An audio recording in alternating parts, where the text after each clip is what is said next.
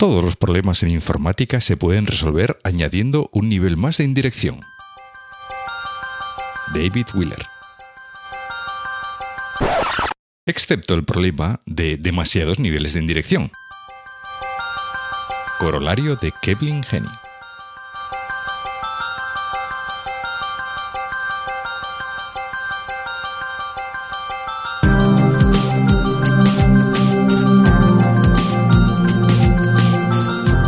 Estás escuchando We Developers, el programa hecho por desarrolladores para desarrolladores donde hablaremos de lenguajes, frameworks, herramientas, tecnología y todas las demás cosas que hacen tan apasionante el mundo del desarrollo de software. Mi nombre es José Antonio Blanco y hoy me acompaña Álvaro Videla. Hola Álvaro, ¿qué tal?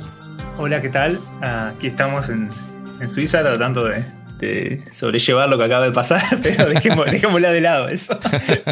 Sí, es, es, es complicado organizar esto es de, un día especial hoy. de, de grabar podcast en medio del mundo, de la Copa del Mundo. Exactamente. Justo, justo el día que. Justo ese día. Justo el día que jugaba tu, tu, tu equipo, ¿no? Entonces, bueno, nada, bueno, pero, pero bueno, iba a darte las gracias por, por, participar en el podcast, pero hoy casi con el doble de razón, porque, porque ha sido eh, acabar el partido y ponerte a grabar. O sea que muchas gracias por, por aceptar la invitación, por venir a, a, a contarnos, a hablar con nosotros. Y nada, pues el, el tema de lo, que, de lo, que, lo que, vamos a hablar hoy es de, es de Rabbit, RabbitMQ, ¿vale? Que es un, una, eh, precisamente, pues eh, hace no muchos episodios, creo que hace cuatro episodios, estuvimos precisamente hablando sobre Erlang, ¿no? sobre el mm. lenguaje de programación con, con Manuel Rubio. Y, ah. y, hoy vamos a ver, pues, uno de los productos, eh, una de las, de las herramientas que, se, que tienen como base Erlang y que, que han tenido también un boom últimamente en los últimos años sobre en sistemas, eh, yo creo principalmente sistemas de backend para, para aplicaciones con mucha concurrencia, muchos usuarios, etcétera, ¿vale?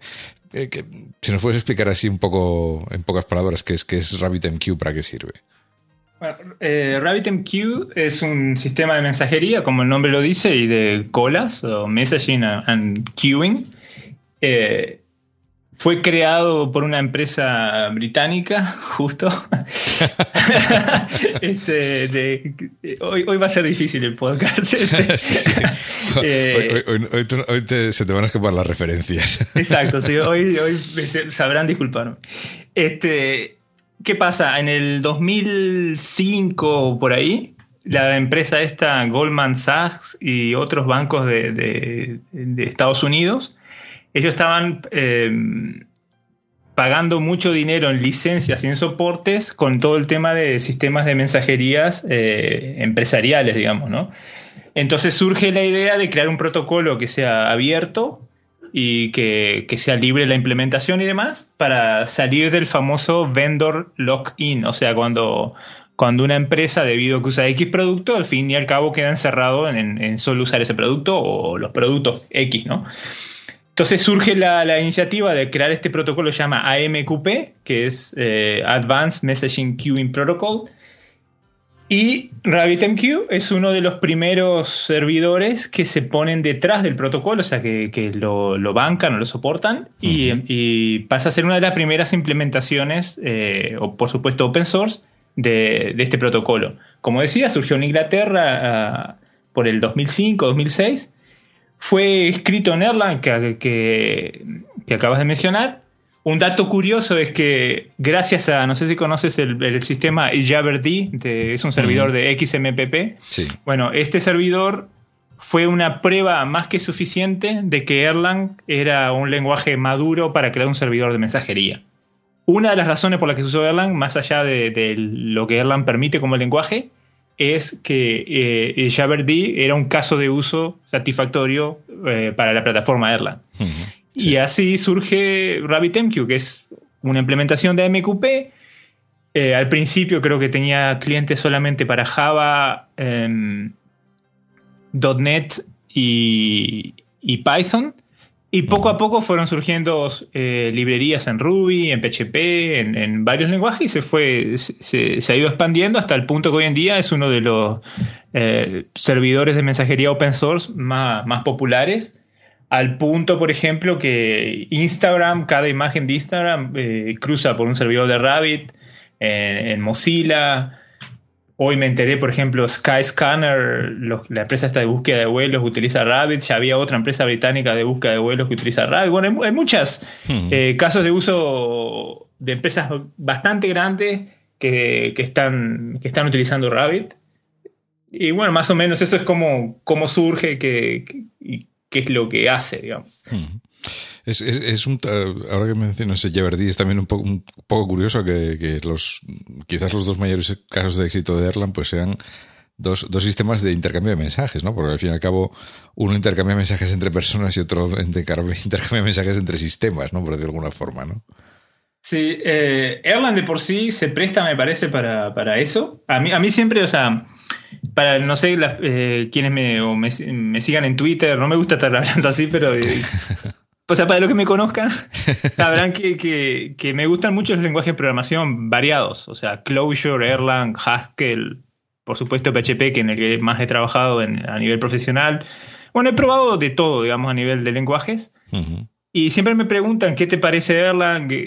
Para mí, Erlang, el caso en el que triunfa es en, sistemas de backend donde hay un servidor que está, está como mediador entre sistemas, digamos.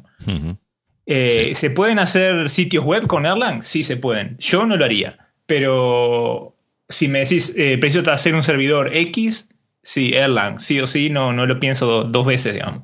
Y, RabbitMQ particularmente utiliza muchos patrones de, Erlang, cosas que, permite, más que Erlang, no sé si han hablado del framework OTP, o sea, es, es un framework que, viene, eh, cuando se instala Erlang, viene ese framework, llamémosle framework, que implementa en sí ciertos patrones de concurrencia o más que nada de alta, de, alta disponibilidad y tolerancia a fallos. Sí. Eh, y en Rabbit se ve mucho eh, las facilidades que permite OTP se, ven explotadas en el código de RabbitMQ. Por poner un ejemplo, ya metiéndonos en cómo, cómo funciona Rabbit. Cuando, cuando un cliente se conecta a RabbitMQ, va a crear una conexión TCP, por supuesto, y en el protocolo MQP las conexiones eh, TCP, no sé cómo se dicen en español, pero multiplex, digamos, teniendo muchos canales, muchos channels eh, serían en, en MQP. Entonces, cada cliente, si bien puede tener una conexión TCP, va a tener muchos canales. Un canal en el que publica mensajes, otro canal en el que consume de la QA, otro en el que, o A, en el, en otro canal que consume de la segunda cola, etc. ¿no? Esos canales ah, están recibiendo mensajes o, leyendo de la red. Y puede haber un cliente que envíe, estamos hablando que es un protocolo, puede haber un cliente que envíe frames eh, fuera de orden o que largue un tipo de excepción, vaya a saber uno por qué, etc. En el caso de, de, Erlang, OTP y Rabbit, Rabbit eh, implementa todo el sistema de supervisión que tiene Erlang, en el cual eh, cada canal, cada channel tiene su propio supervisor que aísla, completamente un canal de otro, un channel de otro, lo que hace que si un cliente X eh, crashea, digamos, el, perdón la expresión, crashea un, un, un canal, no va a hacer que se caiga todo el sistema. O sea, Obviamente, ¿qué es lo que uno espera de un sistema robusto como RabbitMQ o cualquier otro servidor? Uno espera que sea así como funciona. Estamos, eso estamos de acuerdo. Lo importante es que en Erlang, esos son cinco líneas de código declarativo en el que se explica Erlang. Quiero que este proceso sea reiniciado de tal manera, supervisado de tal otra y nada más. Entonces, desde el punto de vista del desarrollador de RabbitMQ, del, del programador core de Rabbit, es, eh, es bastante simple razonar en cómo lograr ese tipo de, robustez en, el sistema, digamos. Sí, sí, o sea que está claro que Erlang y, bueno, tanto Erlang como OTP, porque bueno, yo creo que hoy en día van prácticamente juntos, ¿no? no, eh, proporcionan ya todos esos mecanismos y esa estabilidad de base que, que te hace falta para, para, construir un sistema con tanta de alta fiabilidad y, y alta concurrencia, ¿no? Eh, de todas formas, bueno, mm, en general, bueno, eh, luego eh, lo que es la implementación de RabbitMQ, pues es tan, imagino que es tan, tan multiplataforma como lo es Erlang, ¿no? Porque al fin y al cabo es un, es, un, es un, sistema que corre sobre Erlang, o sea que allá donde corre Erlang, pues imagino que prácticamente puedes correr RabbitMQ, ¿no?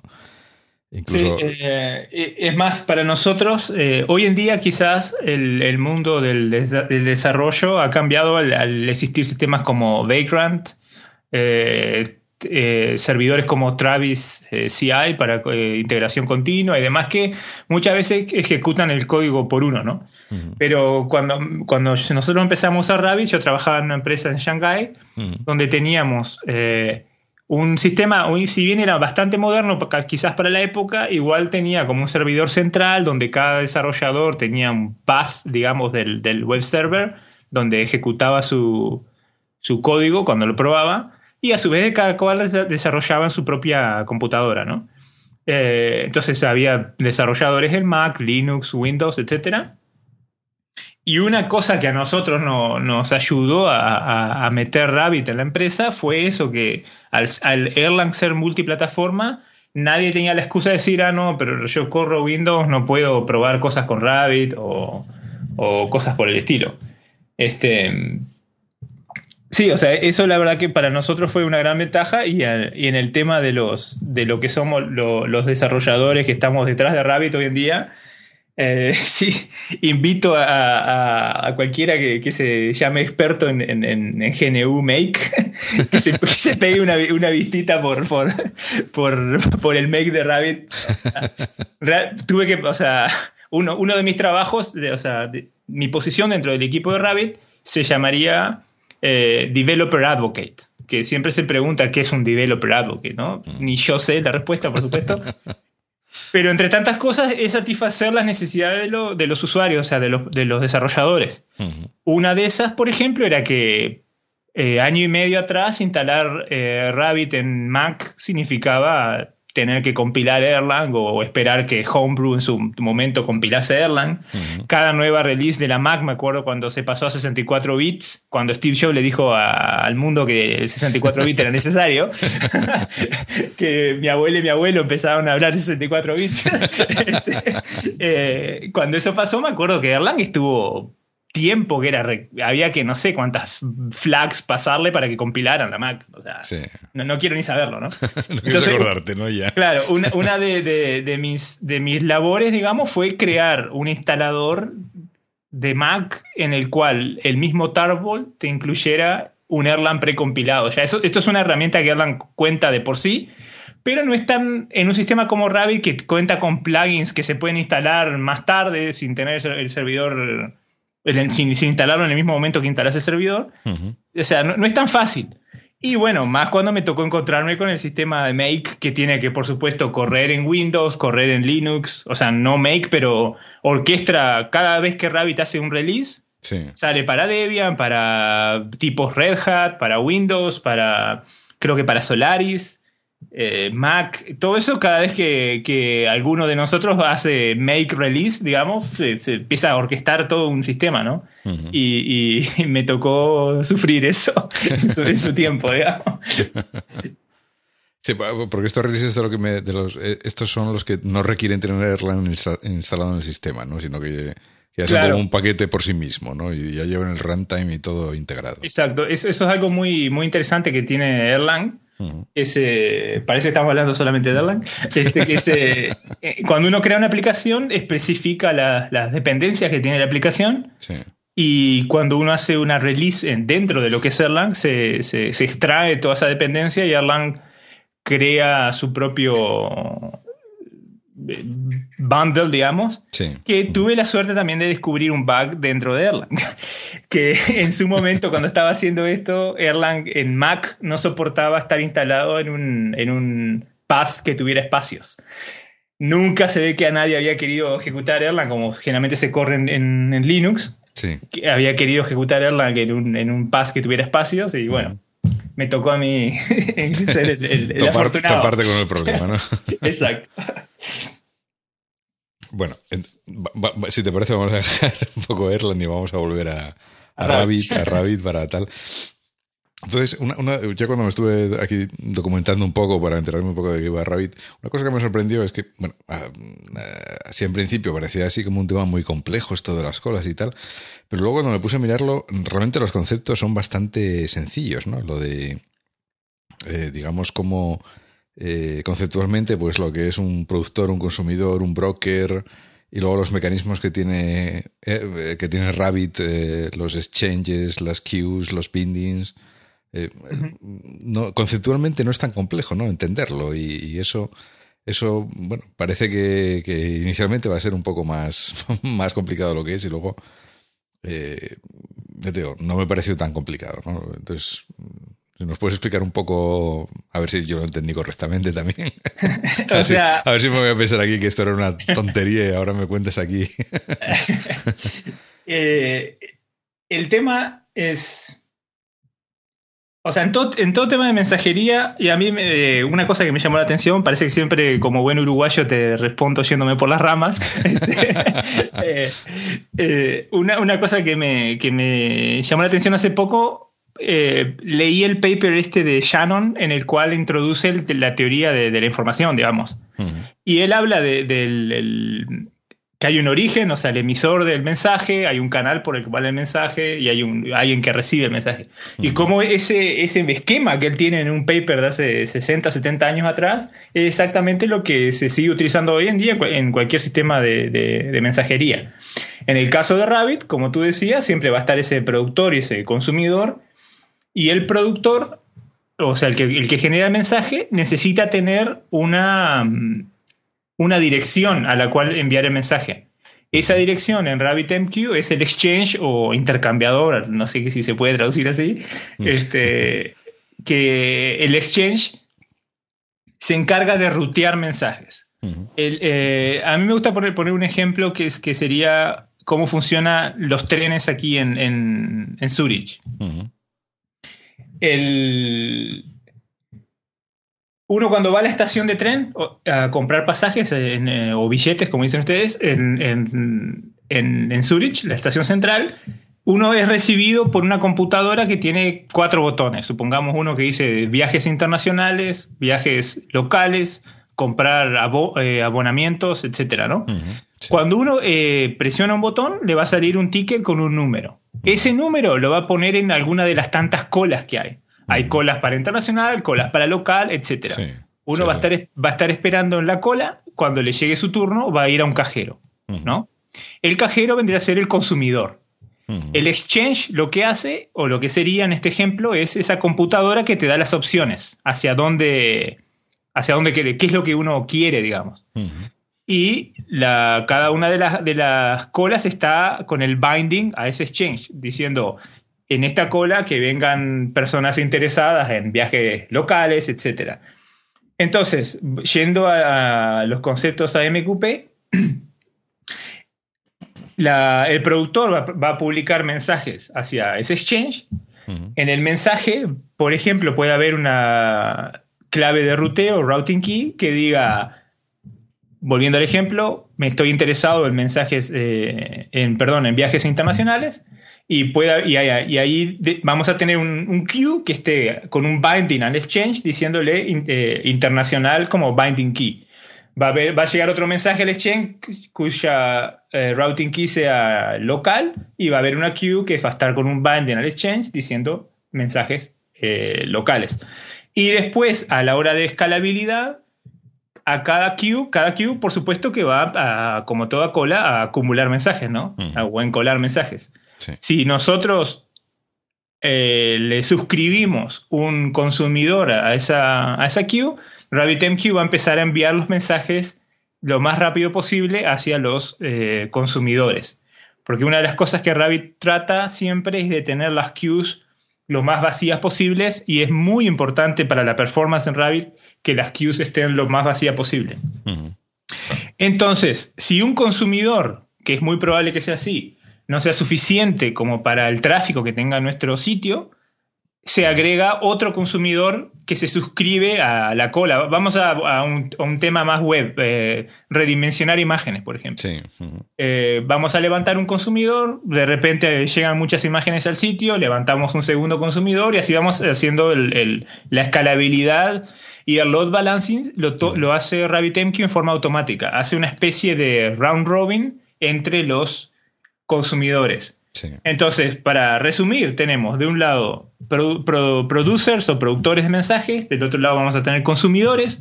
Para que llegue el mensaje al consumidor necesitamos un exchange, que es la dirección hacia dónde va el mensaje. El exchange se va a encargar, de hacer el ruteo.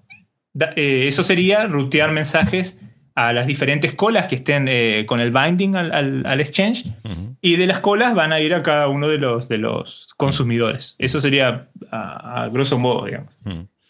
Sí yo, sí, yo por lo, que por lo que entendí, bueno, por lo que has explicado ahora, lo que estos, estos bindings, que, bueno, hay de diferentes tipos, por lo que vi en la documentación, son los que deciden, pues, eh, cuando llega un mensaje a un exchange, a qué, a qué cola va, ¿no? por decirlo de alguna forma. Son como reglas que dicen, pues este va a esta cola directamente, porque los mensajes que llegan a este exchange, este exchange siempre, va, siempre van a esta cola. O si el mensaje viene con este atributo, pues dependiendo del valor, pues va o esta cola o esta otra. Me parece que había varios tipos de bindings, ¿no? Para poder hacer ese tipo de decisiones, ¿no? Claro, o sea, cada hay, varios tipos de exchange que son especificados por el protocolo. O sea, un, servidor que implemente MQP tiene que, contar con X cantidad de tipos de exchange. Y esos son el exchange tipo directo, el exchange tipo fan out y el tipo topic, que es cada uno de ellos. Directo es como que si hiciéramos una consulta SQL diciendo eh, a, la base de datos, búscame todas las eh, colas cuya clave de, binding sea igual a esta clave de ruteo. Es un where, por decir una manera, ¿no? Con, el match de, igualdad. Entonces, el, exchange tipo direct va a tener muchas colas que van a estar asociadas a ese, a ese exchange. Cuando llega un mensaje, si machea, hablando a lo bruto, digamos, si machea Eh, disculpen, pero hace más de seis años que no vivo en Uruguay, así que si, alguien quiere estudiar cómo es el español uruguayo del 2008, yo soy un, buen, un buen este, ejemplo. Este, Arqueología lingüística aquí. Exacto, exacto. Eh, bueno, entonces el, exchange tipo direct va a decir, bueno, este mensaje tiene esta routing key que puede ser vacía la routing key, ser un, string vacío y si hay, vamos a suponer en el caso vacío, alguna queue que se hizo el binding por defecto, que es vacía la, la, clave de asociación, el mensaje va a ir a, esa, a esa, cola. Otra, otro mensaje llega y dice eh, imagen tipo JPG. Vamos a suponer que tenemos una cola para JPG, otra para PNG y otra para GIF. Entonces, ahí el, el exchange tipo direct va a decidir a qué cola enviar el mensaje. Pero como, decía, tiene que matchar el routing key con la clave de asociación o, el binding. Después, el, tipo fan out hace un broadcast. Enviar este mensaje a todas las colas que estén eh, asociadas al exchange. Es como en Twitter. Uno tuitea y va a todos sus eh, eh, seguidores. Cuando yo le envío un mensaje a una persona, un at X, ese es el de exchange tipo directo, por decir una manera. Y el, el, fan out es cuando tuiteo en forma pública, digamos, y va a todos los seguidores. por un, ejemplo. Y el, después, el uno que para mí es muy interesante, que quizá un poquito difícil de explicar eh, por palabras, es el, el tipo tópico. El exchange tipo tópico, si uno usa palabras o caracteres comunes, digamos, es simplemente un exchange tipo directo. Si machea lo que llega con, la clave de binding, el mensaje es direccionado a esa cola. Pero tiene la posibilidad de que usemos patrones, una especie de, expresiones regulares que no son expresiones regulares, pero muy similares, en el cual cuando asociamos una cola a, uno de, de, estos exchanges, de los topics, podemos usar palabras separadas por un punto. Por ejemplo, podemos decir servidor 1.aplicación 1.info o warning o error. Supongamos que estemos hablando de logs. Después podemos tener servidor 2.aplicación 1.error y cosas así. Eso lo que haría es muy similar a lo que hace el exchange eh, directo. Pero lo que podemos decir es decir, no me interesa de qué servidor venga el mensaje. Podemos poner una cola que diga, quiero recibir todos los mensajes de la aplicación 1 y que sean errores, supongamos. Entonces yo haría un binding que sería asterisco, punto, eh, aplicación 1, punto, error. Eso haría que si yo publico un mensaje diciendo server 1, aplicación 1, eh, eh, error, va a llegar a, ese, a, esa cola. servidor 2, punto, aplicación 1, etcétera, va a llegar a esa cola. O sea, no importa qué servidor va, de, del cual venga el mensaje, digamos, va a llegar a esa cola. Entonces, ese asterisco, en síntesis, machea una palabra. Entonces yo lo puedo poner en cualquier lugar del patrón. Puedo poner servidor 1, punto asterisco, punto info. Significa mensajes viniendo del servidor 1, cualquier aplicación que los produzca, sí, y sí sean info. Pero vamos a suponer que nosotros decimos, quiero una cola que reciba todos los errores. No me importa ni qué aplicación está generando errores, no me importa... Em, qué, servidor lo está produciendo. Vamos a suponer que nos avisan de, producto, de, los, jefes de producto, que el sitio está andando lento. Supongamos, nosotros queremos decir, bueno, vamos a ver en el sistema de logueo que hemos montado con Rabbit qué servidores están dando errores. Entonces ahí podemos poner eh, numeral punto error. Entonces eso daría que no importa el servidor, no importa la aplicación, vamos a recibir todos los errores cruzando por el sistema. Eh, o podemos decir, quiero ver todos los logs que van por el sistema. Entonces decimos eh, simplemente el numeral. El numeral actúa como una especie de fanout, en sí marchea todo lo que cruce por, por, ese exchange.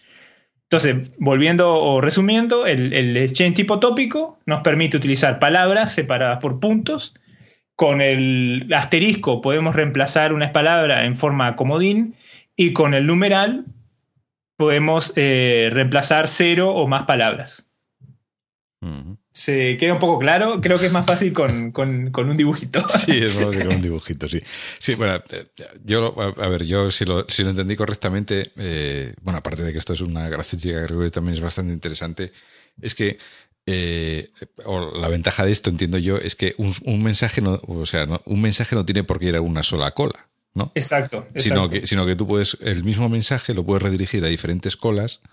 Pues una cola puede ser la que haga el trabajo, otra cola puede ser la que registre un log que, sea, que, se ha hecho ese trabajo, eh, ese tipo de cosas, ¿no? De forma que eh, puedes el mismo mensaje con, con, con estos diferentes bindings, pues asignarlo a diferentes colas y cada cola pues hace una parte del trabajo diferente independientemente una de otra. Claro, o sea, lo bueno que tiene la mensajería en particular es que te permite hacer todo este tipo de, fire and forget que se llama. Mm, que sería, envío un, evento, vamos a suponer, eh, se registró un usuario. Si por razones de negocio me interesa loguear todos los usuarios que se registran, hago, creo una cola, hago el binding al exchange particular donde se están enviando esos eventos y con los consumidores voy haciendo, escribiendo una base de datos o guardando un archivo, lo, que sea, ¿no? Sí. Mañana negocio necesita que cada vez que se registre un usuario se envíe un email a nuestro grupo de administradores porque el grupo de administradores necesita cliquear un botoncito donde se certifica que el usuario es efectivamente eh, real. Por ejemplo, en una, en una social network, eh, puede ser importante saber que la persona es una persona, efectivamente, por mm. ejemplo.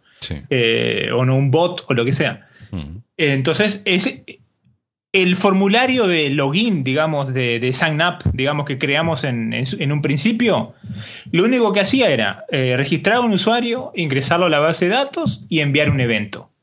En un futuro, surgió que necesitábamos loguear cada evento, por ende, gracias a que estábamos usando mensajería, pudimos crear una cola, loguear eventos. Eh, más adelante, el negocio requirió que, se, que un administrador verificara cada registro. Bueno, eh, agregamos una cola para, hacer eso. Y así sucesivamente. Mañana no es necesario que se, que se registre cada una de las personas, que, que se chequeen que son verdaderas, digamos. Se elimina esa cola, se elimina esa cantidad de, de consumers y hacemos el scale down, que se dice, escalar hacia abajo porque muchas veces se habla cuánto escala este sistema, cuántos servidores puedo tener o cuántos usuarios o lo que, o lo que sea, pero a veces no se toma en cuenta qué requerimientos tenemos a la hora de quitar partes de, sistema, por ejemplo. Y con la mensajería eso se hace muy, muy, muy fácil, o sea, escalar en cualquiera de, los dos sentidos. Sí, sí, a mí es, una característica que me pareció muy interesante, exactamente ese ejemplo que pones, ¿no? De, decir, como de, forma completamente independiente, sin tocar nada de lo que ya tienes hecho, pues eh, las otras colas que, y los otros consumidores que ya hacen una parte del trabajo, si te hace falta registrar una cosa nueva o hacer una parte nueva del trabajo con, con, un evento dado, pues con el registro de un nuevo usuario, pues pones una nueva cola a otros consumidores que hagan otra parte del trabajo y de forma independiente, pues eh, esa parte del trabajo se resuelve sin tener que tocar nada de lo que ya tenías desarrollado, ¿no? Con lo cual, cuanto más independiente sea y menos toques el código que ya tienes en producción corriendo sin problemas, pues, pues mucho mejor, ¿no? Entiendo que tener que andar eh, haciendo una release nueva gigante de... Claro, exactamente. Eh, eso para mí es algo muy importante. Para mí la mensajería le da otro significado al a la palabra decoupling, al, de, al desacoplamiento, digamos. Sí. Eh, al punto, por ejemplo, que nosotros podemos elegir qué lenguaje de programación efectúa qué tarea. Por ejemplo, en temas computacionales, Java es, muy rápido. Quizás si necesitamos parsear eh, textos, ya se sabe que Perl, por poner un ejemplo, eh, es muy bueno para eso, un lenguaje más orientado a texto. Eh, y digo, y así se pueden, se pueden ir cambiando los backends y, o sea, que nuestro sistema evolucione con el tiempo. ¿Qué pasa? Siempre se, me, se pregunta, Rabbit me parece, o la mensajería, que es algo para empresas muy grandes, que ya tienen un problema o cosas así. Pero a mí me parece que la mensajería te deja desde, desde un principio tener una base en la arquitectura a futuro. O sea, como te decía, los requerimientos de negocio ahora necesitan que hagamos X, X operación para cada registro de usuario. Eso simplemente un equipo se puede concentrar, un equipo de desarrolladores, en, implementar esa parte y lo, ponen en, funcionamiento.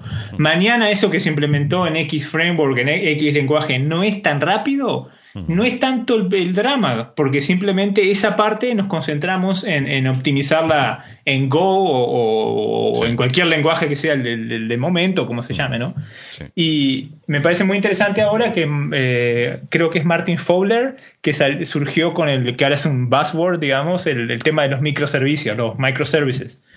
que es una de las opciones que él, que brinda en, un artículo muy, muy popular que él publicó hace poco, eh, es RabbitMQ, o sea, usar un, sistema de mensajería para implementar todo este sistema de, los microservices que ahora se, está hablando tanto. Eh, es muy fácil, digamos, y quizás algo que mucha gente ya estaba haciendo desde hace mucho tiempo. Se le buscó un nombre, digamos. Sí, sí, sí.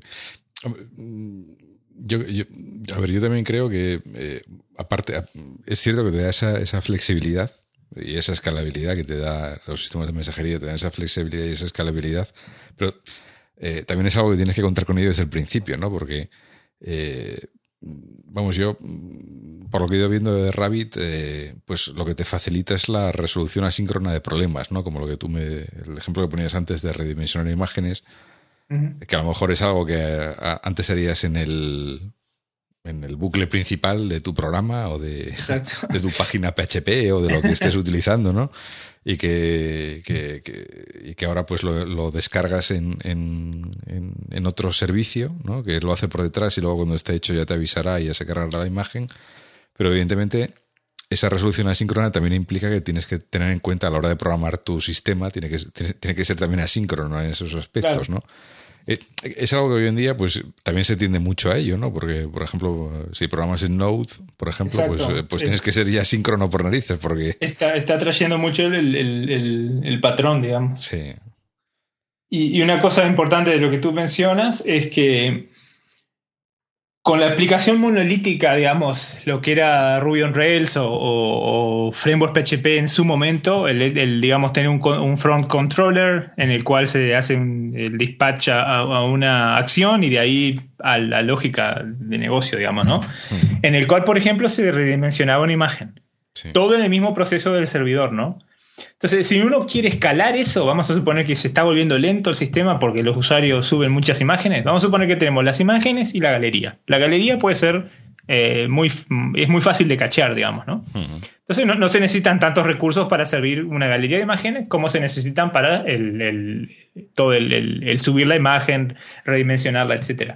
En el modelo antiguo se, tienen que replicar todo ese, ese eh, sitio web monolítico, se tiene que replicar en, cada uno de los servidores que vamos agregando para, para escalar. con el sistema de, mensajería eh, en su lugar, digamos, lo único que se escala es el redimensionador de imágenes. Mm. El, servicio que está haciendo cacheo de, mensajes no tiene. Perdón, que está las. Me estoy confundiendo a mí mismo. Este, el, servicio que está haciendo todo el tema de servir las galerías desde cache, o de la caché, no, no tienen por qué eh, escalarse. Y ahora en, junio estuve en una conferencia en, Estocolmo, la, la Erlang User Group, y, o User Conference, perdón. Y ahí me encontré con un programador que trabaja para un sitio web, no sé si conoces, se llama Issue, que es de Dinamarca, me parece, y se encargan de poner en forma online la, eh, revistas, eh, diferentes tipos de publicaciones. Sí, sí. Ellos tienen todo un sistema de, mensajería desde, ya desde el, integrado en el framework que utilizan. Entonces, ¿qué pasa? Cada controller de de ese framework, cada acción, digamos, de, envía un mensaje por Rabbit y se queda a la espera de una respuesta. Eh, por supuesto que sigue procesando otras, otras eh, requests, ¿no? Sí. Entonces, ya desde el controller mismo, ellos llegaron a, lograr una arquitectura que tiene un decoupling o un desacoplamiento al nivel que el controller envía un mensaje y en el mensaje está el, contenido del request y eso por medios de exchanges y ruteo va a terminar en la cola, vamos a suponer, eh, mostrar artículo en PDF, por poner un ejemplo. Ahí un proceso se encarga de enviar hacia ese controller ese, esa publicación particular que el usuario quería ver. Otro controller, vamos a suponer, se encarga de registrar usuarios, de, bueno, de lo, que sea, que, de ver la galería de revistas que hay, etc. Pero ya desde el punto, desde el controller, ellos hicieron todo que sea 100% por, por mensajería, que me parece algo bastante interesante, digamos. Sí, sería como una especie de sistema de hacer llamadas RPC a través de Rabbit, ¿no? Exactamente. Ah, y mientras, mientras está la llamada, pues deja libre el hilo para que otros, otras peticiones sigan, sigan funcionando. ¿no? Sí, no, desde luego es un, es un sistema, es un enfoque muy interesante, ¿no? Pero, pero claro, es, lo que yo te decía, que tiene que estar, diseñado, así desde el principio, claro, porque si no, luego meterle, meterlo a posteriori puede ser, puede ser complicado, ¿no? Tienes que cambiar todo, tienes que darle la vuelta a tu cerebro para, para, para implementarlo, ¿no? En, eh, Así algún, bueno, eh, nos has comentado algún caso, pero eh, ¿ha algún caso de éxito real que te suene, que hayas conocido, eh, de, que haya solucionado un, un, problemón esta herramienta? Uno que me parece interesante, que, que, ahora ya paso el chivo, como decimos allá, el, mes que viene lo vamos a estar presentando en la conferencia OSCON, la de, O'Reilly, es el New York Times. El New York Times eh, sacó hace poco, poco medio año, digamos, un, toda una nueva plataforma para lo que es el sitio de ellos. Al punto que, por lo que tengo entendido, cada usuario que va al New York Times, al sitio web, por supuesto, tiene eh, una conexión WebSocket con, el, con un servidor en el cual va recibiendo en forma. Em, en real time por, para cierta definición de, tiempo real. Lo, que nuevas cosas, novedades que vayan pasando, etcétera, ¿no? Eso todo se sincroniza con por medio de RabbitMQ y otro protocolo que soporta Rabbit, que es eh, Stomp. Rabbit es multiprotocolo, no solamente a MQP, también tiene Stomp, que es más tipo texto, y tiene MQTT, que es un protocolo para lo que hoy sería el Internet of Things que está hecho, por ejemplo, para celulares. El, Facebook, el, chat de Facebook utiliza este protocolo en el, iPhone. No estoy diciendo que utilice RabbitMQ, sino que utiliza MQTT porque eh, tiene bajos requerimientos de batería y cosas y soporta la inestabilidad de la red y demás. bueno, en fin. El New York Times eh, utiliza Stomp, o sea, cuando ellos lanzaron este producto, medio millón de conexiones estaban yendo hacia Rabbit. Así de una, ¡pam! Este, y ellos lograron, con Rabbit soporta plugins que se pueden este, instalar o habilitarse una vez instalado Rabbit. Uno de ellos es el, uno se llama Shovel, que se encarga, por decir una manera, de replicar mensajes en servidores. Entonces, el New York Times logró con Rabbit y ahí me parece que con Cassandra, en conjunto ambas herramientas, lograron, y este plugin, de no tener ningún eh, single point of failure, eh, un punto único de falla, no sé cómo se, dice. Este, y fue interesante incluso cuando el, uno de los desarrolladores principales, el que va a presentar conmigo en la conferencia, cuando él mandó el mail a, la lista de correo de Rabbit comentando sobre la nueva herramienta, dice, en este momento tal y cual servidor está caído, Rabbit sigue funcionando. o sea, para nosotros eso fue, obviamente nos llenó de orgullo saber que no solo el New York Times este, está usando Rabbit, sino que, que, muchas cosas fallaban y Rabbit no, digamos. Fue, fue bastante, bastante interesante. Sí. Sí, sí, sí, orgullo de esto, esto aguanta, ¿no? Esto resiste. Y casos grandes, mirá, no es muy conocido en Europa, pero en Estados Unidos, y lo he confirmado en varias conferencias donde han habido americanos en la conferencia, en la charla, que hay una empresa que se llama ADP, que se encarga de todo lo que es pagos. O sea, si ADP no funciona, la gente no cobra en sueldo en Estados Unidos. Así de simple. O sea, no hay, no hay excusa. Y no creo que a nadie le guste, ¿no? Este, ellos tienen con otro plugin que usa replicación que se llama Federation, y usan todo un sistema distribuido con, con Rabbit para todo el tema de, la mensajería. Eh, o sea, creo que es un caso de uso importante. Ya mencioné Instagram, eh, Travis CI, el sistema este de, Continuous Integration, usa, usa Rabbit para todo lo que es la orquestación de, de, lo, de los mensajes. O sea, hay, hay muchos. Sí, sí. ¿Y, algún caso contrario? Eh, o sea, algún, algún antipatrón, algún fallo. Mm, quiero decirte, o sea, ese, síndrome de cuando tengo un martillo en la mano todo parecen clavos. claro, lo, que, lo que tiene Rabbit, que es una cosa que también nos han felicitado, eh, disculpen que, esté tan, pero eh, una cosa que, ha surgido es que los programadores están muy contentos en que la, la documentación de Rabbit es muy honesta. Entonces, tenemos páginas dedicadas a cómo falla Rabbit, cuándo falla, etc. Una de las cosas que Rabbit tiene, que esto en sí, es porque utiliza una parte de Erlang, que, dentro de Erlang que sabe que es así, eh, la, hay una base de datos en, en, Erlang llama Amnesia, que Rabbit la usa solamente para todo lo que es meta, metadatos. Lo que es el mensaje en sí, Rabbit no utiliza esa base de datos, que es un mito que se ha tratado de, borrar, porque siempre se dice, ah, lo que pasa es que Rabbit usa Amnesia para los mensajes. No, Rabbit no usa Amnesia. Pero en el tema de los metadatos, en el cual Rabbit, por ejemplo, controla qué mensaje se consumió, qué, qué mensaje está pendiente que el consumidor haga un acknowledgement, por ejemplo, y demás, todos se coordinan por medio de esta base de datos. Y esta base de datos no soporta particiones de red. Así de simple. Entonces, si, eh, si, vamos a tratar de hacer clusters de Rabbit eh, a, través de varias zonas de, em, disponibilidad de Amazon, por ejemplo, de, AWS, no es recomendado usar ese tipo de clustering de Rabbit. Sí es recomendado usar Shovel, que es lo que usa el New York Times en ese caso, eh, o el, plugin de Federation, de Federación, que es el que usa ADP, por ejemplo.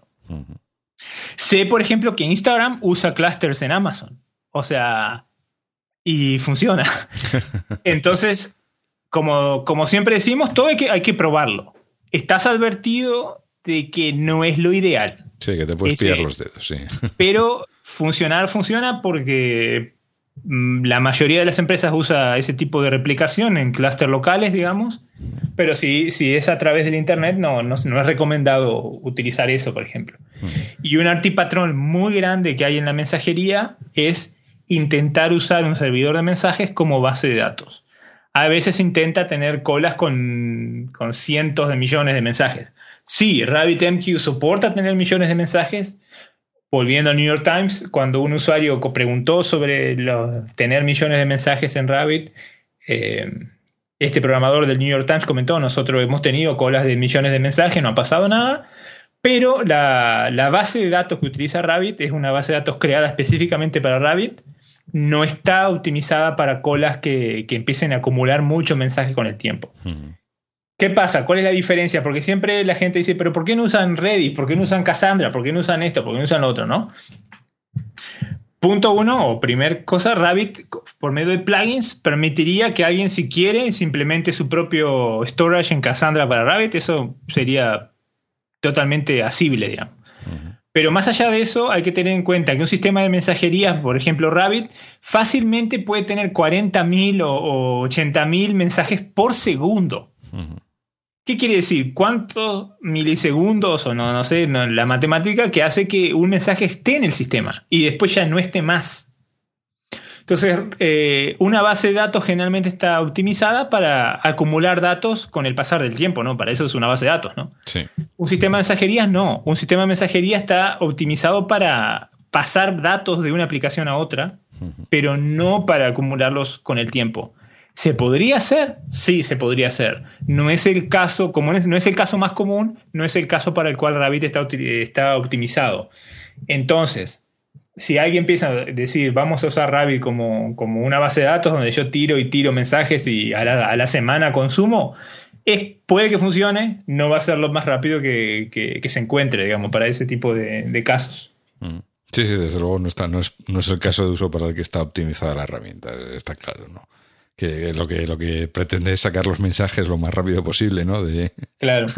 a las colas y y que siempre decimos lo mismo, no usar una base de datos como sistema de mensajes. Hmm. O sea, que a veces se, como que lo más rápido que conozco es supongamos eh, mi SQL o, MongoDB y bueno, ya pongo todo y dale que es tarde, ¿no? Sí, sí, sí. hay, que hacer el deployment. Este, pero bueno. Sí, seguramente, o sea, si te pones se puede hacer, ¿no? Igual que si que, Redis, por ejemplo, que hablamos, hablamos de Redis hace un par de episodios, seguro que si te pones también lo puedes utilizar como sistema de mensajería, así improvisado, ¿no? Pero, pero bueno, que ibas a tener... Eh, no es para lo que está diseñado, porque Redis está diseñado para otro tipo de cosas y... Para mí lo, que a veces eh, perdemos la, perspectiva, digamos, es que si bien mover datos de, una computadora a otra sabemos que es muy difícil, ¿no? O sea, ¿quién no se ha topado con que el pendrive no sé qué? O que el, ¿no? Más de una vez hemos querido incluso hacer un backup o buscar datos y no se nos hace difícil, pero a, la larga, mover mensajes de un lado a otro, como se dice en forma de broma, just open a socket, digamos, ¿no? Solo a socket y ya está. Pero no. Rabbit te permite el ruteo, te permite hacer eh, eh, el queuing y, la, el round robin de los consumidores. Si un consumidor falla y está en modo de acknowledgement, eh, de decirle a Rabbit cada vez que consume el mensaje, darle la confirmación para que Rabbit borre el mensaje de, memoria, ¿no? O sea, Rabbit te, te, da muchas cosas más allá del simple mover datos de un lado para otro. Entonces, si nosotros pensamos de una manera simplista, de decir, Ah, pero yo simplemente quiero tener este dato de, la computadora A a la B. Sí, por supuesto que cualquier herramienta puede hacer eso, ¿no? Sí. Eh, un netcat, si queremos, ¿no? Este, pero el tema es todo eso otro que Rabbit te, te, proporciona, digamos, como, o sea, ruteo, encolado, eh, ¿Qué pasa si el otro lado de la red está offline? ¿Qué pasa si necesito comunicarme en Java, PHP, Python, Erlang, .NET y Haskell y COBOL, por ejemplo, que se soporta? Eh, o sea, son, eh, es todo ese otro valor agregado que va más allá de decir el mensaje de A pasó a B, digamos.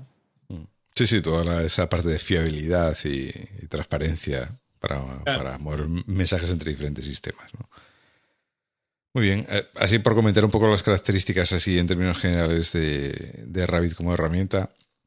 Bueno, ahora mismo precisamente estabas comentando que, bueno, lo tienes disponible en un montón de, lenguajes de programación, ¿no? Eh, Erlang, evidentemente.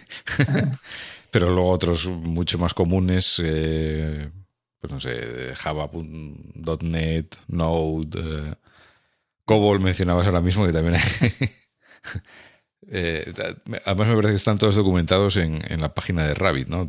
para... hay, un sitio particular. Mm, Aquí lo encuentro y te, dejo la, URL por, por, chat, que la puedes poner después. Sí.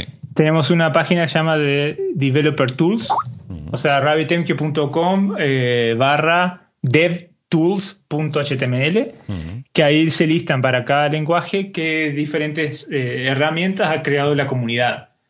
Ahí, como vas a ver, de todo. o sea, eh, diferentes clientes, diferentes herramientas, se han creado abstracciones sobre el protocolo. Porque, para poner un ejemplo, para que la, eh, el oyente sepa cómo funcionaría Rabbit a nivel código, digamos, ¿no? Yo quiero publicar un mensaje, ¿qué necesito en Rabbit? Necesito crear un exchange, por ende, en el canal, en el channel, voy a mandar un comando que sea crear exchange, ¿no? Después yo quiero que el mensaje termine en una cola, ¿no? Entonces voy a decir eh, crear cola tal y cual y hacer el binding de la cola con el exchange. Y finalmente publicar un mensaje. Lo cual se puede resumir a decir, publicar el mensaje X en el exchange Y, ¿no? Quizás te interese saber el nombre de la cola, quizás no te interese. Eso simplemente se, podría abstraer en una, clase con un método que sea publish, fin de la historia.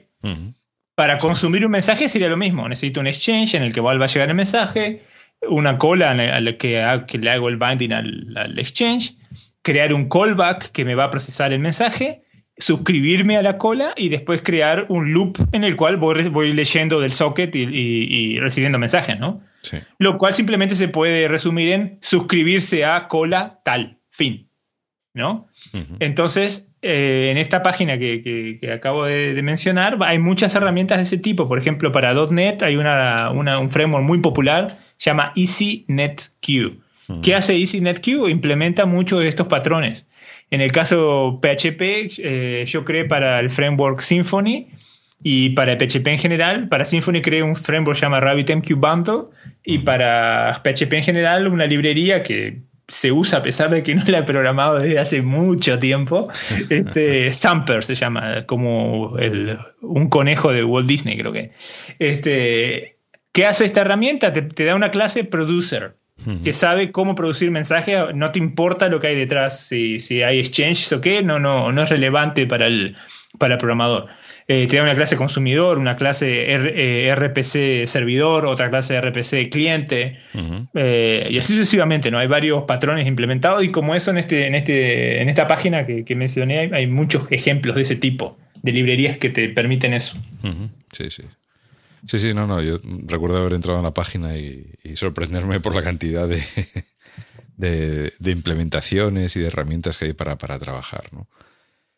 Eh, luego, por eh, digamos, por parte del servidor de Rabbit, pues eh, tiene, también otra serie de características, como la persistencia de los mensajes, el, hecho de que puedes hacer que recibir una confirmación de que se ha recibido el mensaje por parte de, del consumidor. Y luego una serie de características que van orientadas a la escalabilidad y a la fiabilidad del sistema, que ya has mencionado alguna, ¿no? Como el poder hacer clustering, load balancing, replicación, sharding. Bueno, toda esta forma de, Hay de todo. agrupar servidores de diferentes formas, ¿no? Claro, eh, es bueno mencionar porque me, preguntan a veces en, en, las charlas, por ejemplo, Rabbit tiene seguridad, que siempre se surge el tema, no, a veces me parece que es bastante obvio, pero vale la, vale la pena mencionarlo. O sea, AMQP por defecto tiene usuario y password a la hora de conectarse. Eso sería el, punto uno de seguridad, ¿no? Sí. Eh, cada usuario en, en AMQP tiene acceso a recursos o resources. Cada recurso, un exchange sería un recurso, una cola sería un recurso, etcétera. Entonces, por medio de expresiones regulares no es tan lindo como se configura, pero es lo que hay, digamos. Este, se le puede permitir que un usuario tenga derecho a escribir en un exchange, pero no leer del queue. O que tenga derecho a leer del queue y no, y no publicar mensajes. Y así, bueno, hay muchas maneras de darles diferentes niveles de autorización a los usuarios. Hay usuarios administradores, usuarios normales. Hay soporte para SSL en, Rabbit por medio de lo que Erlang ofrece.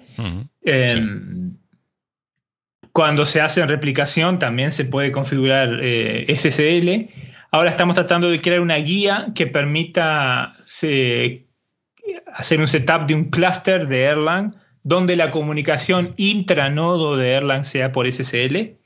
No es tan fácil de lograr eso por cómo Erlang eh, eh, presenta esto y no digamos que es experimental, pero con metáfora futbolera pegan el palo de que es experimental el soporte este, SSL de, de, comunicación entre nodo de Erlang. Sí. O sea, Sí, bueno, que, eso ya es casi nivel paranoico, ¿no? De... Claro, pero digo, hay gente que ha llegado a preguntar por esto. Y en síntesis es un tema de configuración, tampoco que sea tan difícil, pero como Erlang suena lenguaje marciano siempre, o, sueco, por decir otra manera. más bien, sí. más bien, ¿no? Este, ¿Qué más? Eh, bueno, está el mirroring que tú decías de los mensajes hay, dos tipos de confirmaciones. Una, la confirmación que da el consumidor, donde le dice al servidor, ya procesé el mensaje. Y el servidor también puede dar confirmación al, productor, confirmándole que el mensaje fue aceptado por Rabbit. Eh, se llaman las Publisher Confirms en, ah, inglés. Este, la, con el tema de usar mirroring, o sea, la replicación de, datos en diferentes queues, queues, se le puede decir a Rabbit, quiero que el mirroring sea exacto, por ejemplo, de los cinco servidores, dame la confirmación cuando el mirroring se hizo a tres, por decir un ejemplo. O que se, que se haga el mirroring a todo el cluster. Entonces, el publisher confirm te llegaría al, productor una vez ese requisito que le pediste al servidor eh, ha sido cumplido. Sí. Después en el tema de exchanges, tiene muchos eh, tipos distintos de exchanges que han sido creados por la comunidad, porque el protocolo MQP está pensado para ser extendible o extensible. Eh, ¿Qué quiere decir esto? Que, por ejemplo está el exchange de consistent hashing. En vez de, enviar mensajes tipo fanout a todas las colas, por ejemplo, se puede hacer consistent hashing, eh, eligiendo qué cola le llega el mensaje, para hacer un tipo de load balancing. Eh, usando el consistent hashing, yo creé un, plugin que es de sharding, que te permite distribuir la carga en, un clúster, por ejemplo. Entre diferentes servidores dentro entre, del mismo Entre diferentes eh, servidores dentro del mismo clúster. Em, hay un, plugin que se llama de Recent History, de historia reciente. ¿Qué quiere decir esto? Este plugin se puede configurar para que el exchange recuerde los últimos N mensajes que cruzaron por el exchange. Supongamos los últimos 20 mensajes. Entonces, cada vez que se, que se conecta una nueva queue a ese exchange, esa queue por defecto recibe los últimos 20 mensajes que pasaron por, por, el exchange. Después Rabbit tiene algo que es muy interesante que o sea, me, o sea, fue como una revelación, hablando todo místico que tuve el año pasado.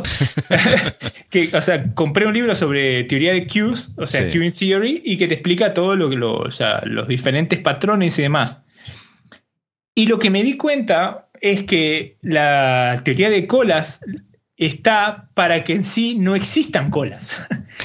o sea, eh, todos los patrones y las diferentes, bueno, fórmulas matemáticas que hay y demás y distintos tipos de disciplina de queues y, bueno, esto es un tema y esto un que casualmente fue creada por Erlang, o sea, Erlang, la persona que de la casa sale el nombre del lenguaje de programación, era, un, era un matemático sueco, ¿no? Un matemático de, danés o dinamarqués, no sé cómo se dice en ah, español. Sí, sí. Que él, para, bueno, para el sistema telefónico de, Dinamarca, creó el sistema, la teoría de queues, nada más.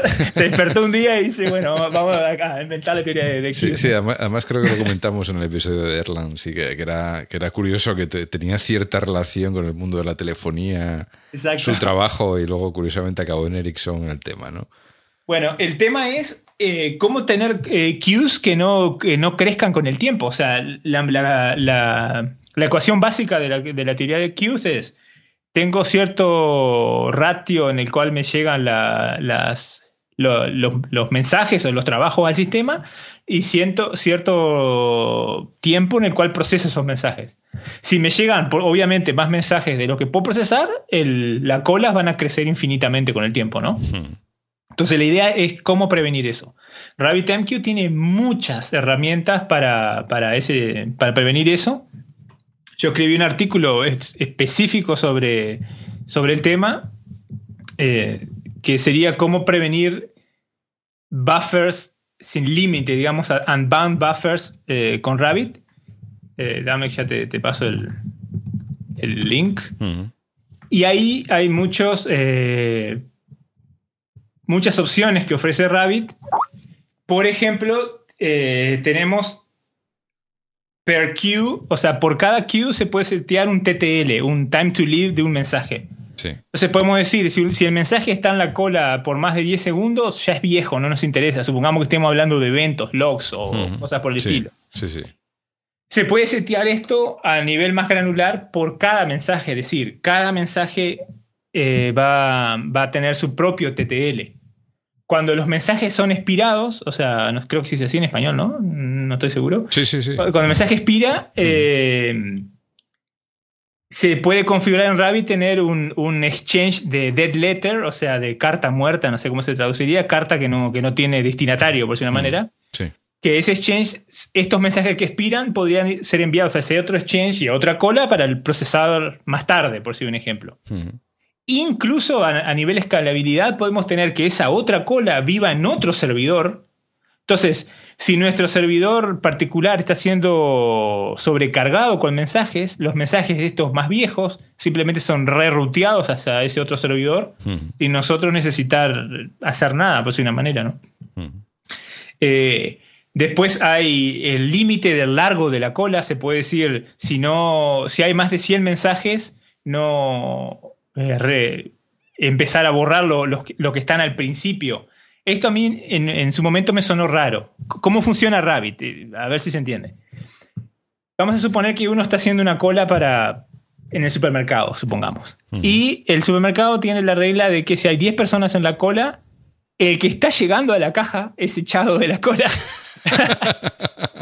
Así funciona Rabbit, eh, parece totalmente ilógico, pero ¿qué pasa? En el sistema, en la mensajería, generalmente la información más reciente es la que importa. Por ende, el razonamiento detrás de, este, de este comportamiento de Rabbit es el mensaje nuevo, el que acaba de llegar a la cola, es el que más importa. Entonces, el mensaje que está en la cabeza, digamos, no, no es el que es descartado. Se podría, a mí me interesaría en un futuro crear que Rabbit fuera extensible en ese lugar particular donde uno podría implementar plugins que dijeran, no, elimíname eh, el mensaje, o sea, rebota mensajes, por decir una manera, ¿no? Sí, a lo mejor basado en otro criterio, ¿no? En otro criterio, por ejemplo.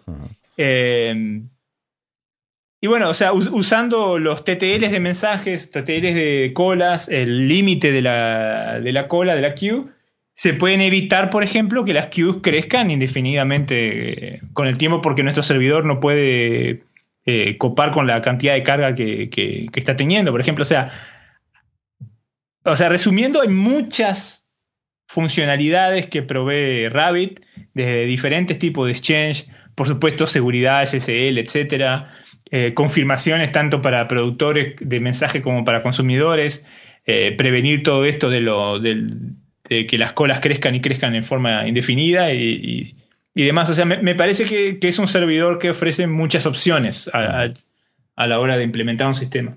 Sí. sí eh, y, bueno, todo esto es solamente desde el punto de vista de, usar la herramienta, ¿no? Pero luego también, eh, como es un, es un servidor que por su parte también está mm, corriendo de forma independiente, ¿no? Eh, también, tiene su, también tiene su parte de administración, ¿no? Porque. y de monitorización, de poder ver pues en cada momento cómo están las colas o mm, si el servidor está saturado, no está saturado. Eh, supongo que a través del, del interfaz de administración también se podrán crear exchanges, eliminarlos, eh, colas, etcétera, ¿no?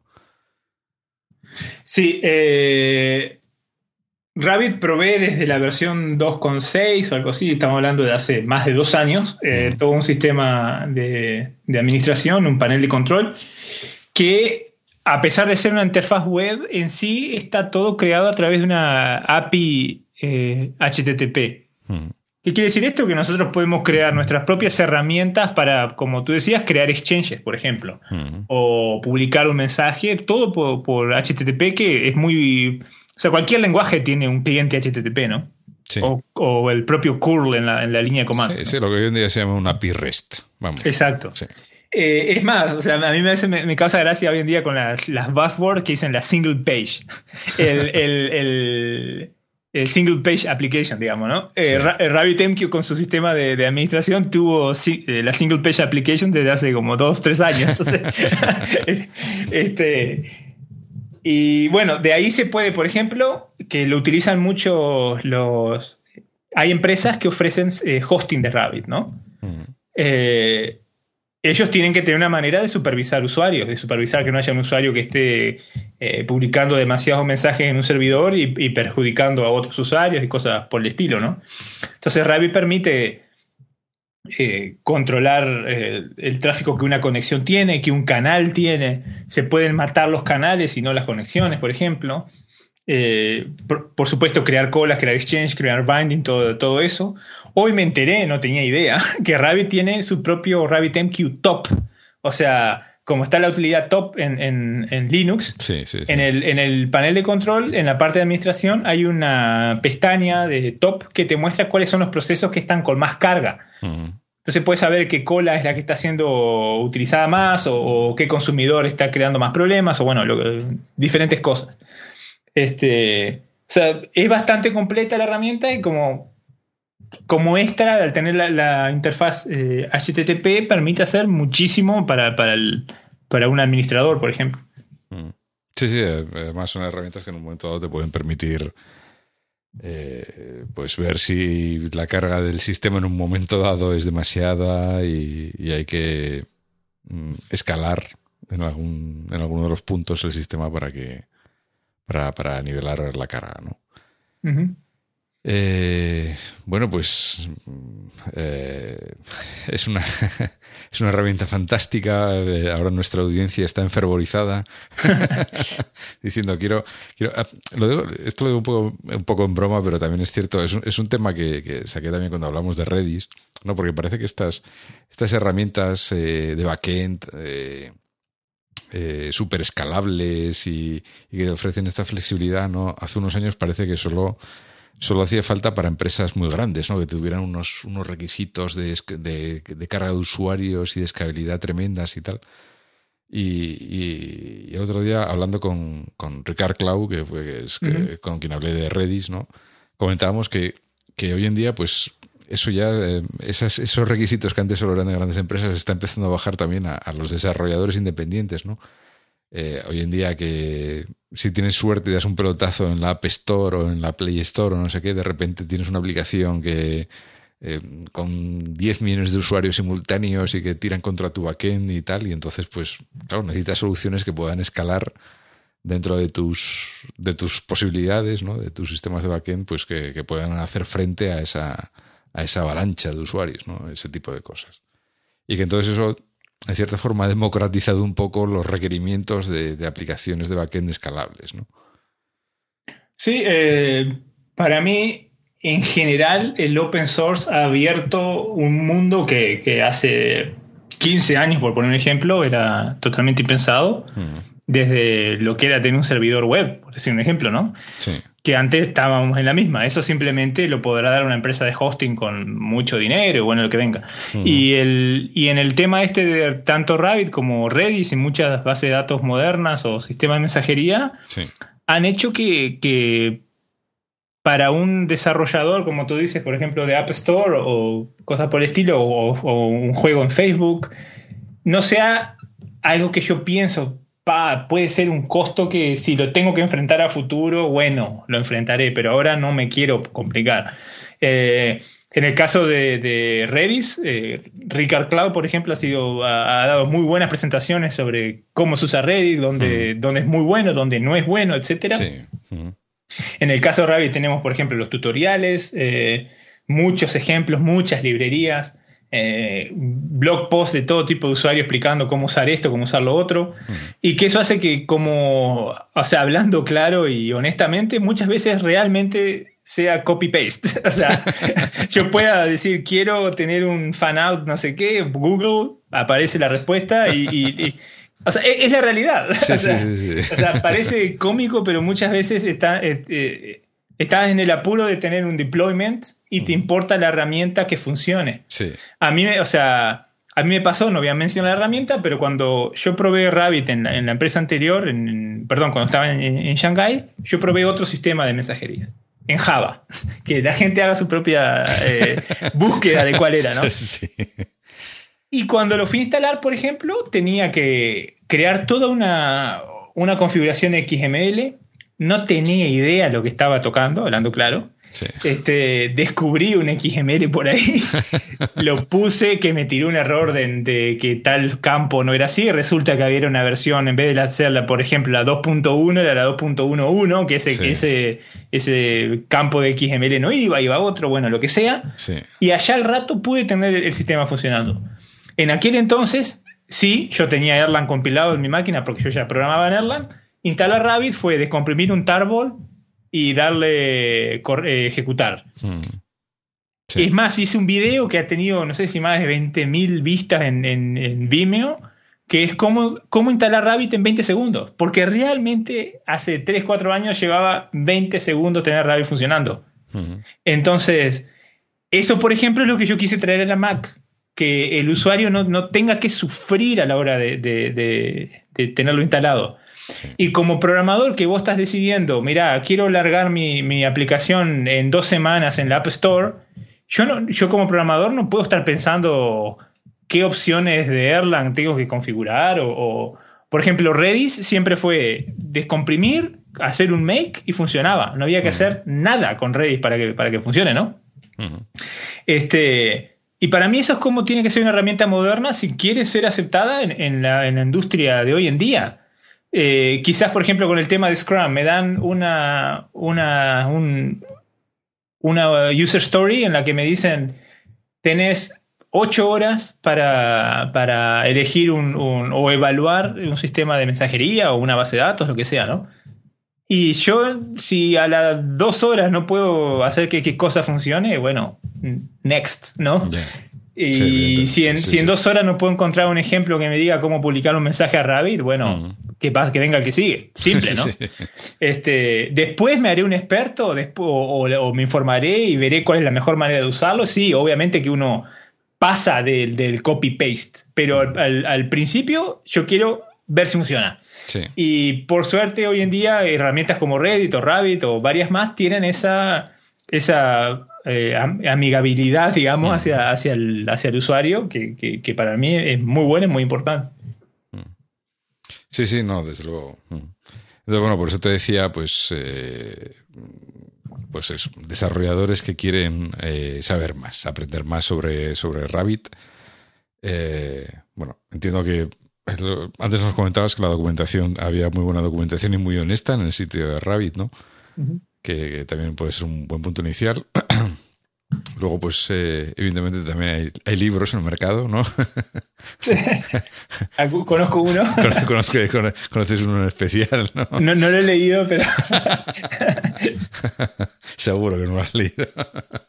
bueno, eh, bueno, esto es un poco de coña porque uno de los libros es eh, Rabbit MQ in Action, ¿no? Es, es Álvaro es coautor del libro, ¿no? Es publicado Manning por, en 2012, o sea que hace ya un par de añitos.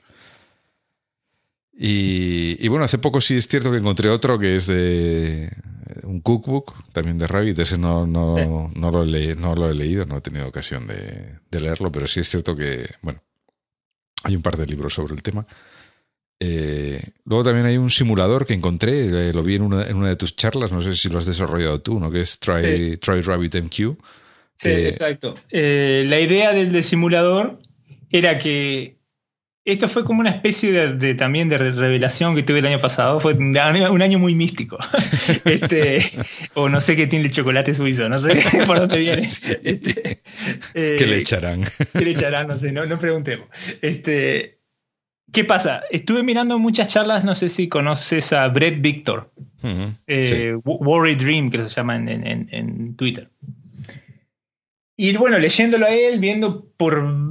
Me acuerdo, fui a una charla de Lea, Lea Beru, una muchacha que, siempre habla sobre CSS, creo que está en el estándar de CSS3 en el comité.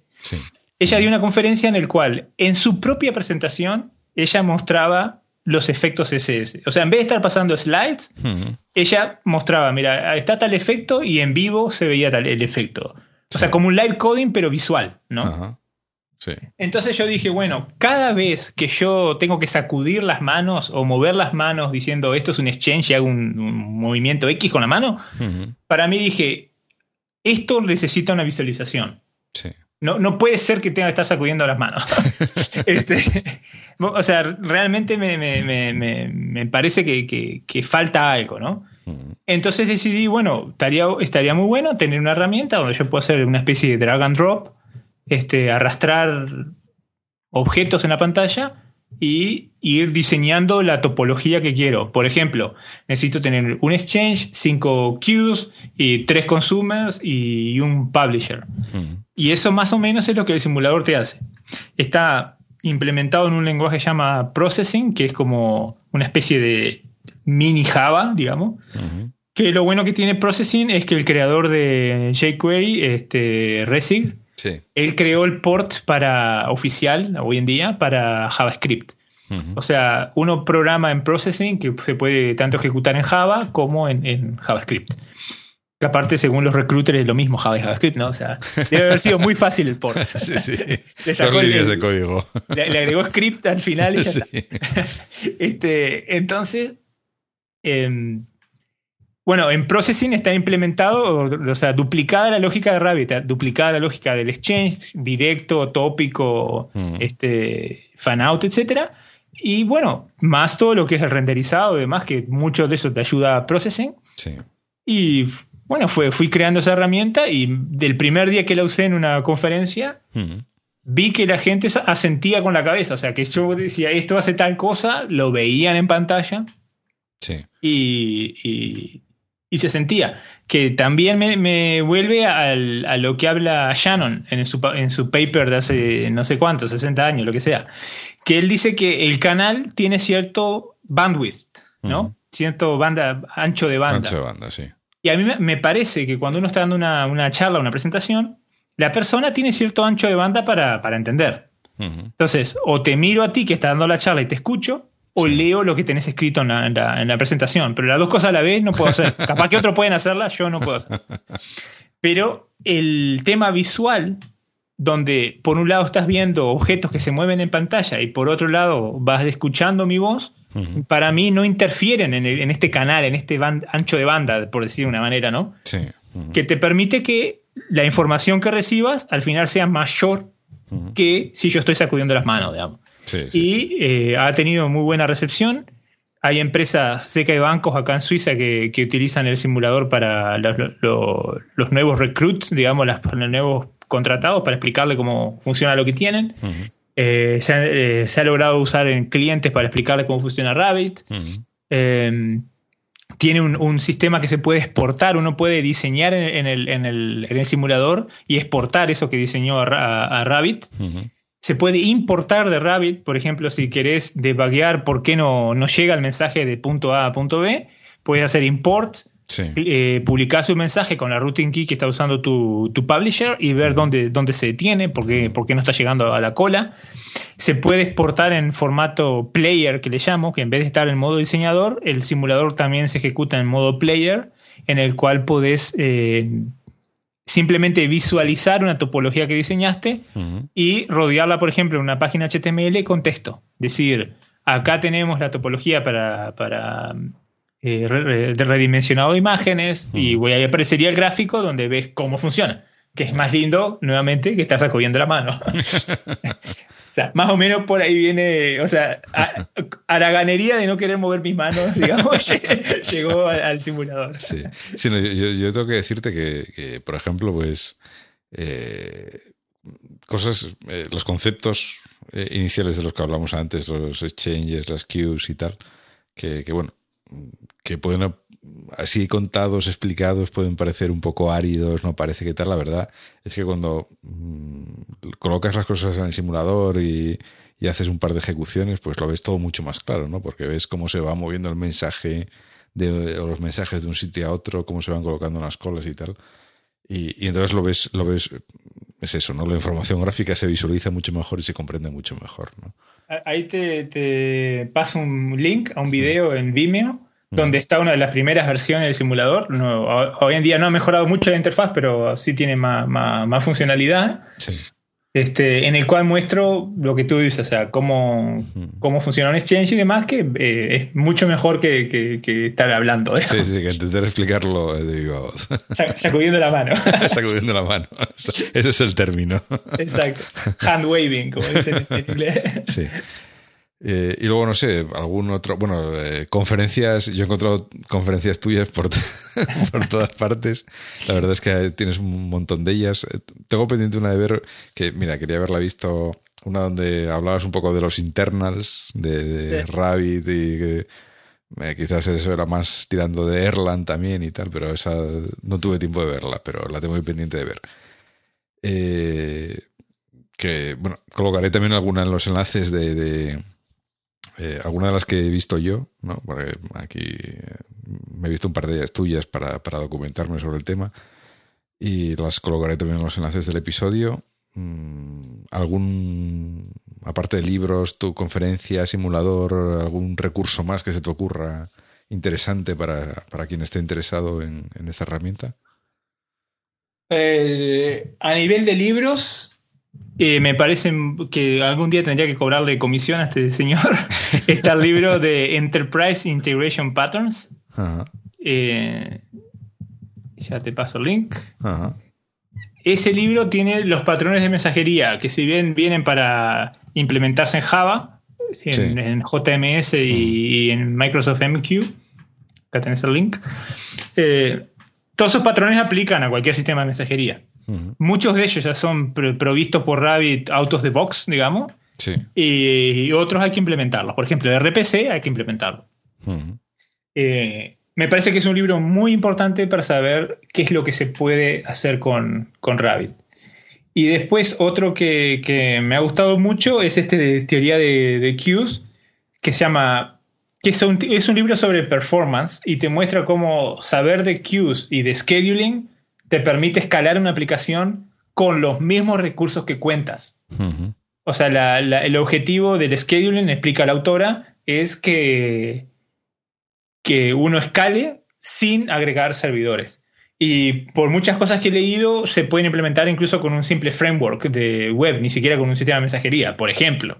Obviamente con un sistema de mensajería se, también se pueden implementar otras tantas cosas. Pero bueno, ese libro Queuing Theory in Action, con esa con esa frase se puede encontrar en Amazon, te paso el link luego. este, me, ha parecido un libro muy interesante, muy simple de, entender y que te, enriquece mucho si estás en el tema de performance y, colas, por, supuesto, no teoría de colas. Ah, genial, sí, sí, porque además, quiero decirte, si además te da cierto, cierto background, no, sobre la herramienta, pero eh, a veces es, cierto que falta es un poco de teoría, ¿no? Un poco de un framework mental que te permita eh, encajar exactamente eh, todas las piezas, ¿no? Que, es un poco este de los eh, de las enterprise patterns, pues iría más en ese sentido, ¿no? Entender qué patrones hay, independientemente del lenguaje o del sistema que luego eh, utilices para implementarlos, pero el patrón va a ser el mismo, ¿no? Claro, o sea, saber de, Rabbit al fin y al cabo es aprender cómo funcionan los exchanges, básicamente, ¿no? Más, o por supuesto, las opciones que Rabbit ofrece, pero en síntesis, al final vas a estar implementando todo lo que ese libro comenta de una manera o de otra. O sea, así de simple. Y es bueno saberlo, de la misma manera que uno estudia patrones de diseño de orientado a objetos para saber cómo mejorar el código. Eh, eh, ese libro particularmente te da, te da una muy buena base para ver de qué va la mensajería, que como, como mencionabas antes, mucha gente cree que, o sea, al tener el concepto de que es para empresas grandes solamente, no es tan común saber sobre, sobre estos patrones. Una vez que uno se mete en esto, la mayoría de la gente sabe que es un camino sin vuelta, digamos, que, que, ves que se, trabaja de otra forma, ¿no? Sí, sí, sí. Este, por ende, para mí 100% recomendado, Libres. Mm. Fantástico, fantástico. Bueno, pues eh, Álvaro, creo que ha sido un, un episodio fantástico también, vamos. Eh, me, me tengo decir que me ha encantado porque yo evidentemente no, no sé, no sabía mucho de Rabbit, he aprendido algo eh, documentándome para este episodio y he aprendido mucho más escuchándote a ti, evidentemente. Entonces, muchísimas gracias por, venir, muchísimas gracias, muchísimas gracias por, por ilustrarnos a, mí y, al resto de la gente que nos escucha, que no sepa Rabbit, evidentemente. Ha sido, ha sido fantástico, de verdad. Bueno, eh, primero que nada, o sea, gracias por, la, por la invitación. Eh, trataré de generar más contenido en español. este, ahora, la, semana que viene estoy yendo a México a dar una charla. Va a haber videos, supongo, así que creo que va a haber otra, otra charla en, español. Ya del año pasado hay un podcast que se grabó con, un grupo de una comunidad mexicana sobre Rabbit y Erlang. Este, Y que me gustaría también de a poco ir generando cosas para la comunidad hispana que, que a veces se queda relegada por, por el predominio del inglés, digamos. Pero en sí, muy contento por, por, la, por la, invitación, sobre, sobre todo por, por eso también. Mm. Sí, sí, sí. Además que eso, que se, que se note que la, los que hablamos español también podemos. Exacto, por supuesto.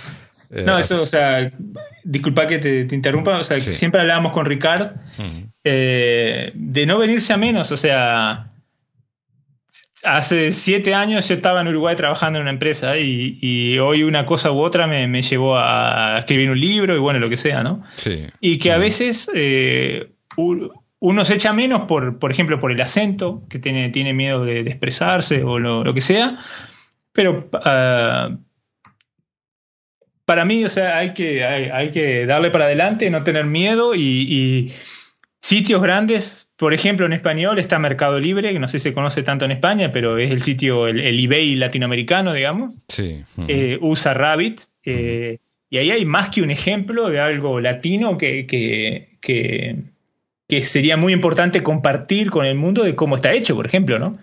Este, y qué más que ellos, supongamos, dando, que lo han dado, dando una charla de cómo está Mercado Libre implementado. En el caso de Ricard, con, con Social Point y todo lo, lo, que ellos hacían con, con, los juegos. O sea, hay muchos, eh, bueno, ustedes tienen 20, por ejemplo. O sea, hay muchos, muchas empresas grandes con muchos casos muy importantes que a veces no se saben porque no nos animamos. Para mí hay que, hay que animarse. Sí, hay que compartir. Exacto. hay que sacar un poco las experiencias del baúl y, compartirlas con, eh, con el resto de la comunidad de desarrolladores para, para, que se pueda, se pueda conocer estas cosas. Y, y por ejemplo, pues el, el, podcast con Ricard pues fue también fantástico porque compartí un montón de, de experiencias que él tenía de usar Redis en diferentes empresas y, casos, cosas que salieron bien, cosas que salieron mal, que muchas veces es tan importante contar los éxitos como los fracasos, ¿no? Para, para que otros no repitan los mismos errores, etcétera, ¿no? Entonces, son, son casos que, que realmente yo creo que anima mucho a la comunidad a, a, compartir y a exponer este tipo de cosas, ¿no? En este podcast o en donde sea, vamos. De acuerdo. 100% de acuerdo. Bueno, bueno, pues nada, Loro, de verdad, muchas gracias por, eh, por acompañarnos y, nada, eh, ya te, seguiremos viendo en diferentes charlas por ahí por el mundo, ya sea en español, en inglés o en lo que sea. Bueno, siempre, será, siempre será muy interesante. Muchísimas gracias. Y nada, a, los, eh, a nuestros oyentes, pues nada, espero que os haya gustado el episodio de hoy y, os, y que os haya parecido tan interesante como a mí. Y nada, ya sabéis que eh, los enlaces de los que ha ido hablando Álvaro, de los diferentes libros y artículos, etcétera, pues los vamos a poner en el, en el blog del podcast, en, en la entrada de notas del programa y que si tenéis alguna cualquier comentario, duda, pregunta, lo que sea, pues que podéis poner o, bien por Twitter eh, o bien poner un comentario en, el, en, la entrada del blog. ¿no? Últimamente no, no es que haya muchos comentarios, pero bueno. y nada más, nos escuchamos en el próximo Video Developers. Venga, un saludo. Chao.